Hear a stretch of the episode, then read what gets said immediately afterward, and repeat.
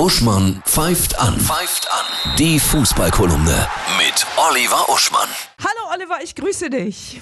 Hallo Annette.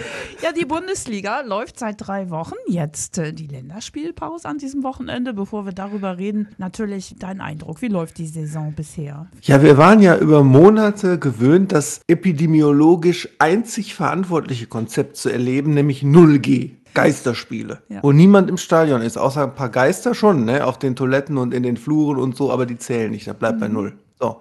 Man hat ja ja auch kurzfristig überlegt, ob man noch Boston Dynamics anruft und die Spieler durch diese unglaublich fortschrittlichen Androiden ersetzt, die die dann von außen mit Joysticks lenken, das wäre ganz sicher. So, man hat gedacht, Fußball wäre gleich gut ohne Zuschauer und jetzt erlebt man, es fallen mehr Tore, ne? Spektakulär geile Spiele an den ersten drei Spieltagen und vor allem Mannschaften, die überhaupt nicht Favoriten sind, schlagen zu Hause haushohe Favoriten.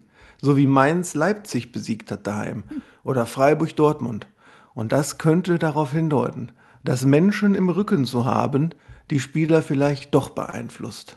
Die neue Nationalmannschaft unter Hansi Flick gestern. Ja, die neue Nationalmannschaft hat gestern gegen Liechtenstein, was ja eine Mannschaft ist, die größtenteils aus Amateuren besteht, aus Viertligaspielern der Schweiz und so, mit einem ganz furztrockenen 2 zu 0 Arbeitssieg geschlagen. Jetzt sagen viele Leute, das ist natürlich viel zu wenig für den Auftakt. Ne? Die sehen aber nicht den geheimen Plan von Flick. Flick möchte jetzt mit jedem Spiel eine These widerlegen. Und eine These der letzten Zeit war ja, dass der Leroy Sané nichts mehr bringt und man deswegen den Musiala stattdessen großziehen muss. Was haben wir gestern erlebt in dem Spiel? Musiala und Sané haben zusammen gespielt und waren beide fantastisch. Bang! Das heißt, er widerlegt jetzt pro Spiel äh, eine These. Darum geht's. Dass er nebenbei gewinnt, ist mit eingebucht, wenn auch nicht spektakulär. Also das wird. Die sind auf dem Weg, sagst du, ja? Ja, äh, Sonntag ist Spitzenspiel gegen Armenien. Armenien, liebe Leute, ist Tabellenführer der WM-Qualifikationsgruppe mit zehn Punkten vor Deutschland mit neun Punkten. Das ist ein absolutes Spitzenspiel. Ich wünsche dir ein tolles Spiel, ja?